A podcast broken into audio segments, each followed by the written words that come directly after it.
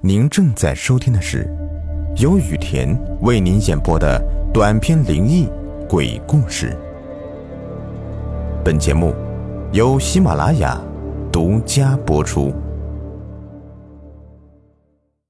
晚上好，朋友们，欢迎收听今天的灵异鬼事，我是主播雨田。有人说啊，有些人死后还会在死前的一刻重复一遍又一遍，有的是重复死亡过程。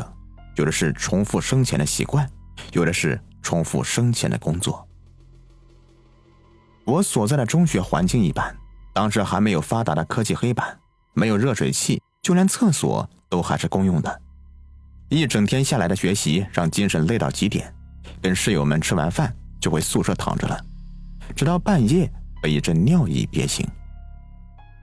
当时已经是深夜一点了，学校周围除了宿舍有灯可以开。其余一片黑暗，我喊醒了同舍的舍友陪我去上厕所。忽然间，舍友起身就往窗外看去。我们宿舍紧贴的就是食堂，一眼看下去，除了可以看到食堂大厅，还能有什么风景呢？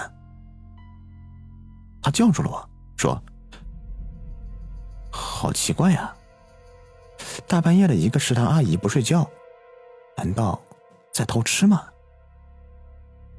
我这就奇怪了啊！按说凌晨时分了还没有不睡觉的吧？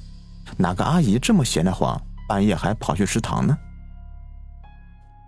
被好奇心带偏的我，完全忘了我叫醒舍友是干嘛的了，也一个劲儿的往窗口爬去。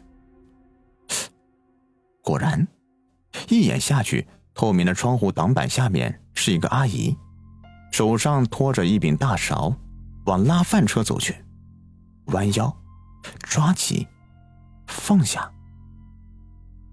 舍友叫着我的名字，问我上两个月不是说有个阿姨辞职不干了吗？你知道真相是什么吗？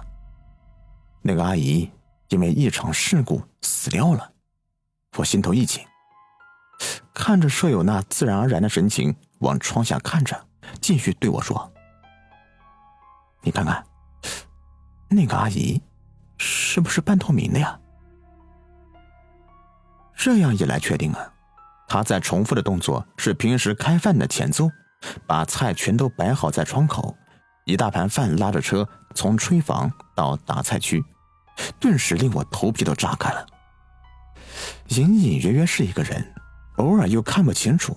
只见有几个空车来回的滑动，我转过头看了看，说我要起床上厕所，有点害怕，陪我一起去好吗？另外一个被我吵醒的舍友一脸不情愿的起床。嘴上应着我，我刚想说不用了，身后那个谁不是打算陪我去了吗？可是我却想到了一件令人头皮发麻的事情。我刚刚是不是傻了呀？宿舍四张上下铺的床，却只有我的床下铺没有人的，只有七个人住。刚才谁和我说话呀？正在起床的舍友披上薄衫，催我快点，还去不去？可是我心里当时都是崩溃的，连动都不敢动啊！会不会是我看错了呢？自己给自己开了个玩笑呢？我转过头，旁边本来空着的床位和平常一样，什么动静都没有。我心说肯定是自己刚才梦游了，就赶紧拉着人上厕所去了。路上他走的挺快的，我跟他说，梦到我对面的床居然有人，还跟我聊了食堂阿姨一个晚上。他不信的，还疑惑的看着我。舍友说啊，他依稀记得，的确只有我一个人讲话的声音，把他这个浅眠的人都给吵醒了。醒来也没有看到谁，就我一个人傻乎乎的站在那里一动不动。我让舍友在门口等我，可是等我出来的时候，周围除了虫子的夜鸣，什么人都没有。真是的，除了我是不是？等看我回到宿舍，吓他一跳。等我摸着黑回到宿舍的时候，宿舍里面一片鼾声。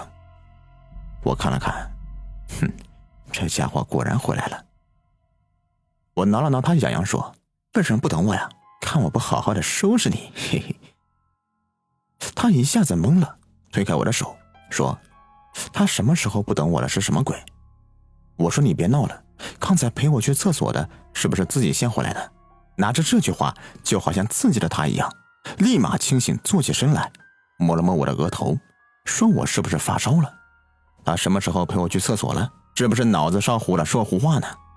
我再三确定，问他真的没有陪我去上厕所吗？他认真的点了点头。我好像想起来什么，刚才陪我去上厕所的时候，他不是还披了一件薄衫吗？白色的，有帽子的。我跟他说了之后，他跟我说，他的衣服除了红色系列就是黄色，哪里有白色的衣服？我想了想，好像是真的没有注意过这个问题。我们住在一起很久了，好像从来没有见过宿舍哪个人有全白的衣服呀。想到这里，我不敢说话了，但是脊背一阵发凉。正好过几天放国庆假期，我可以趁着假日回家一趟，让老妈给我去问人一个说法。我本来和老妈呢就能看到这些东西，只是有的时候不是很确定，毕竟那些东西出现的时候都需要有一些必要的提示的。后来我知道是怎么一回事了，在我那个宿舍以前的对床下铺有个妹子，半夜三更的找人陪她去上厕所，结果同伴捉弄她，自己先走了，留下她一个人被树下的人影给吓晕了。后面有人发现时，尸体都已经凉了。她是患有先天性的心脏病的。受不住惊吓，后面我遇到那个跟我一起上厕所的舍友，也是他。他只是想让人体会他生前的感受，并相差不大的循环着他死去的做法。还好我内心够强大呀，毕竟也不要太过于在意这种事，毕竟这只是我双眼得来的缘分，只要不去过多的干涉他们的事就可以了。至于那个半透明的食堂阿姨，她也是在循环着生前所做的工作。或许他无法接受事实，余念一直留在那个地方，不得去阴间报道，只能一直在循环着。